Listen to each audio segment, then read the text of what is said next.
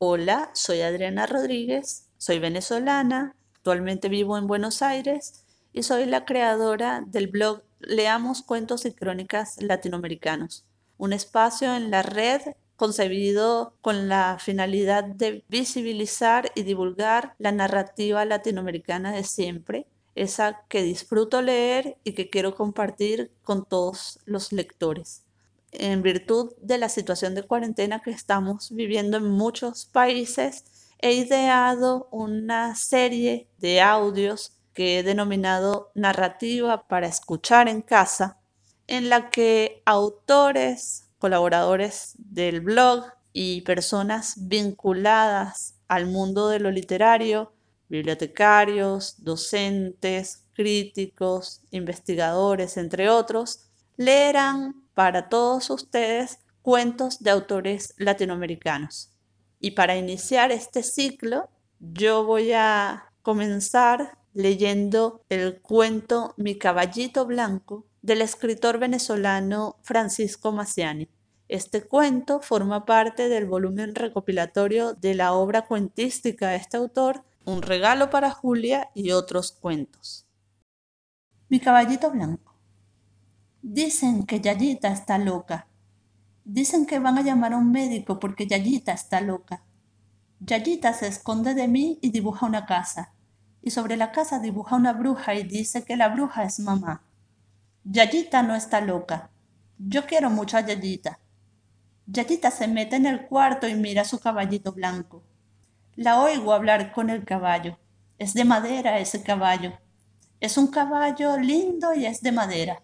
Yayita dice, hola caballo loco. Y casi que el caballo habla. Y Yayita, caballito, en casa no me quieren. Y casi que el caballo habla. Y papá, Yayita, por favor, sal del cuarto. Y mamá, Yayita, tu papá está preocupado. Yayita coge un zapato y se lo tira a la puerta. Yayita encoge las piernas y bota el plato de sopa. Yayita coge el florero y lo rompe en el suelo se esconde, grita, patalea. Aquí no me quiere nadie. Yayita tiene días que no habla. Papá dice a mamá, esta niña está enferma. Yo juro que no está enferma. Yo juro que Yayita tiene razón. Papá dice, no sé qué le pasa. Mamá dice, se la pasa hablando con su caballo. No sé qué se cree esa niña. Está medio loca. Y papá, habrá que traer un médico. Yayita no habla, se mete en el cuarto y dice, hola caballito blanco, y dice, caballito lindo, y dice, caballito, tú sí eres bonito. Mamá y papá no me dejan hablar contigo. Si ellos no me dejan hablar contigo, me voy de la casa. Yayita sale del cuarto y tiene la cara pintada de rojo, la cara roja, los labios rojos, las orejas rojas. Con el lápiz de labios de mamá dibuja un caballo rojo en la pared. Papá salta de la silla y le da nalgadas. Mamá salta de otra silla y le grita. Yayita llora, se esconde en el cuarto. Yayita grita, no quiero ir al colegio. Yayita llora, no voy a comer. Yayita patalea, estoy enferma. Yayita grita, ustedes son malos. Yayita llora, no voy al colegio. Yayita me dice, lo que pasa es que no quieren a mi caballo blanco. Un día, un día la encuentro en el patio. Yayita. Yayita está sentada sobre la grama y tiene su caballito blanco entre los brazos. Yo me le acerco y pregunto, oye Yayita. Y ella, déjame. Otro día en el cuarto, ¿por qué no quieres hablar con nadie?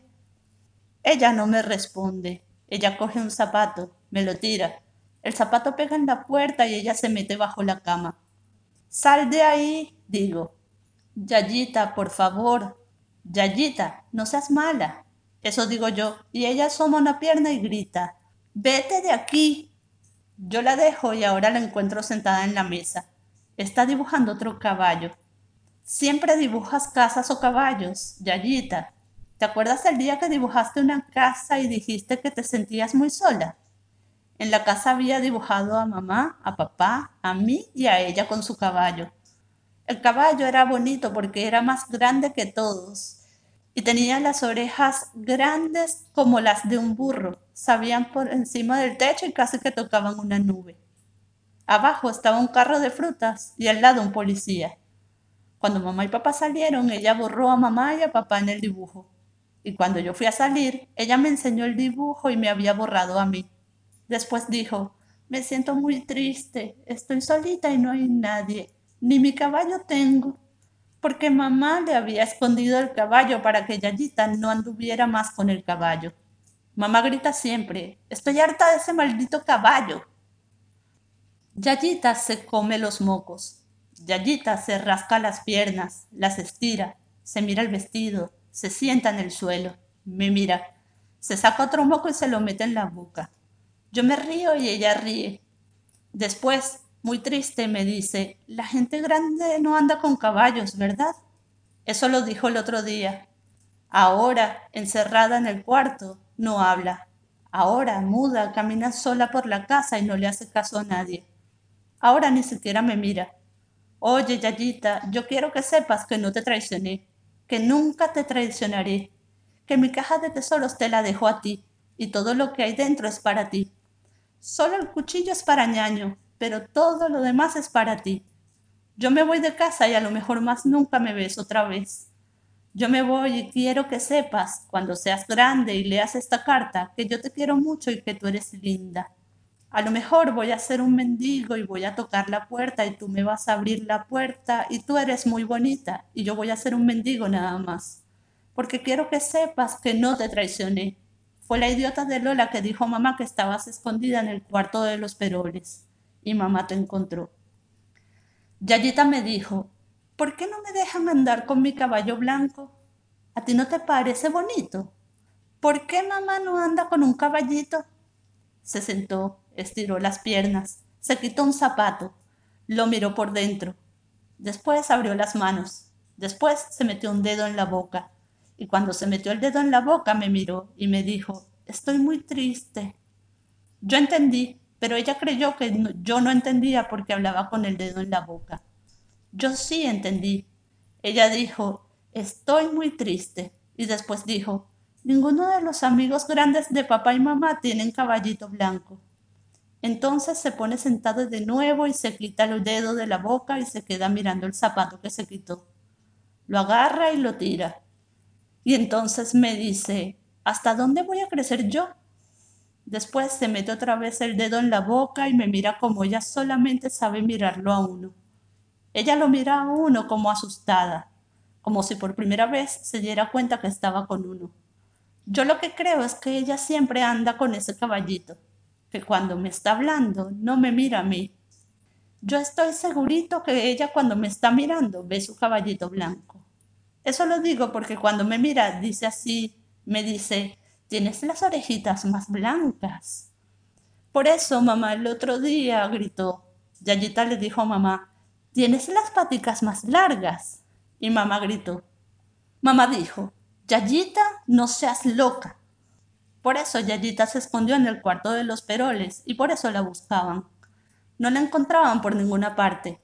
Yo sabía que estaba en el cuarto de los peroles. Papá decía, Jaime, tú debes saber dónde está Yayita. Y mamá, vamos a ver qué hacemos con esa niña. Y papá decía, yo no entiendo a esa niña. Y mamá, hay que llamar a un médico. Y me decían los dos, los dos me decían, si sabes dónde está y no lo dices, te vamos a dar una pela.